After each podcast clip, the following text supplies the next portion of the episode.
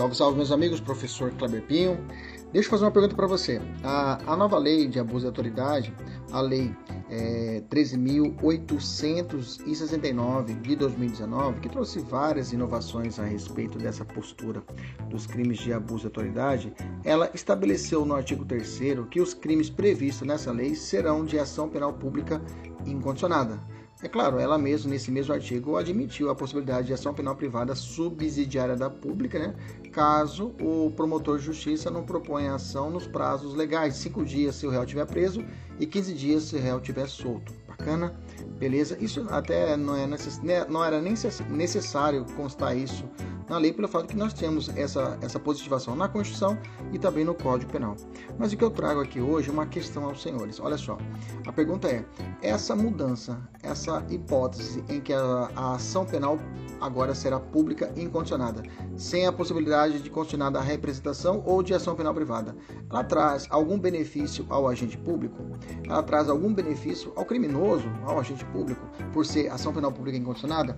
A resposta é positiva. Te explico.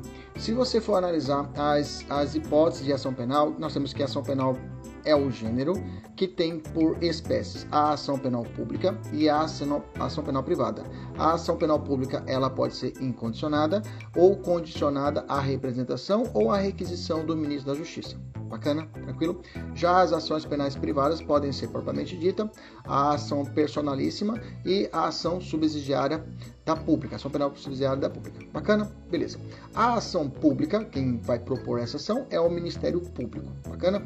Nas ações públicas incondicionadas, até o nome trata, incondicionada, ela não necessita de nenhuma qualidade, nenhuma, é, é, nenhuma condição de procedibilidade para que ela possa ser executada.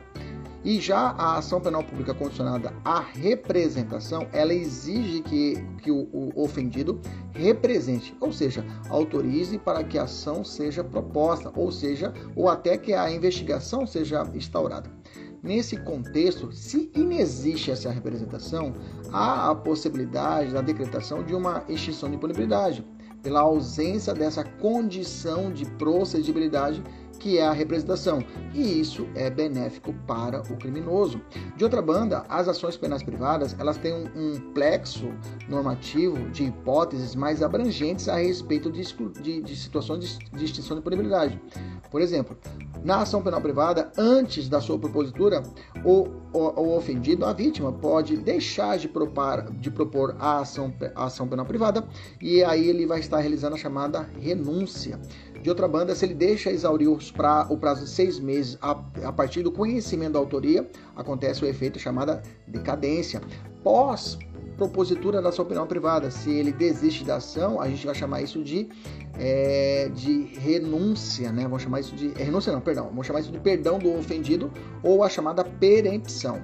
Então, veja, eu tenho pelo menos aí quatro hipóteses de que a ação penal, se ela não cumprir os seus requisitos necessários e se ela, pela vontade do, do ofendido, poderá levar a uma extinção de punibilidade.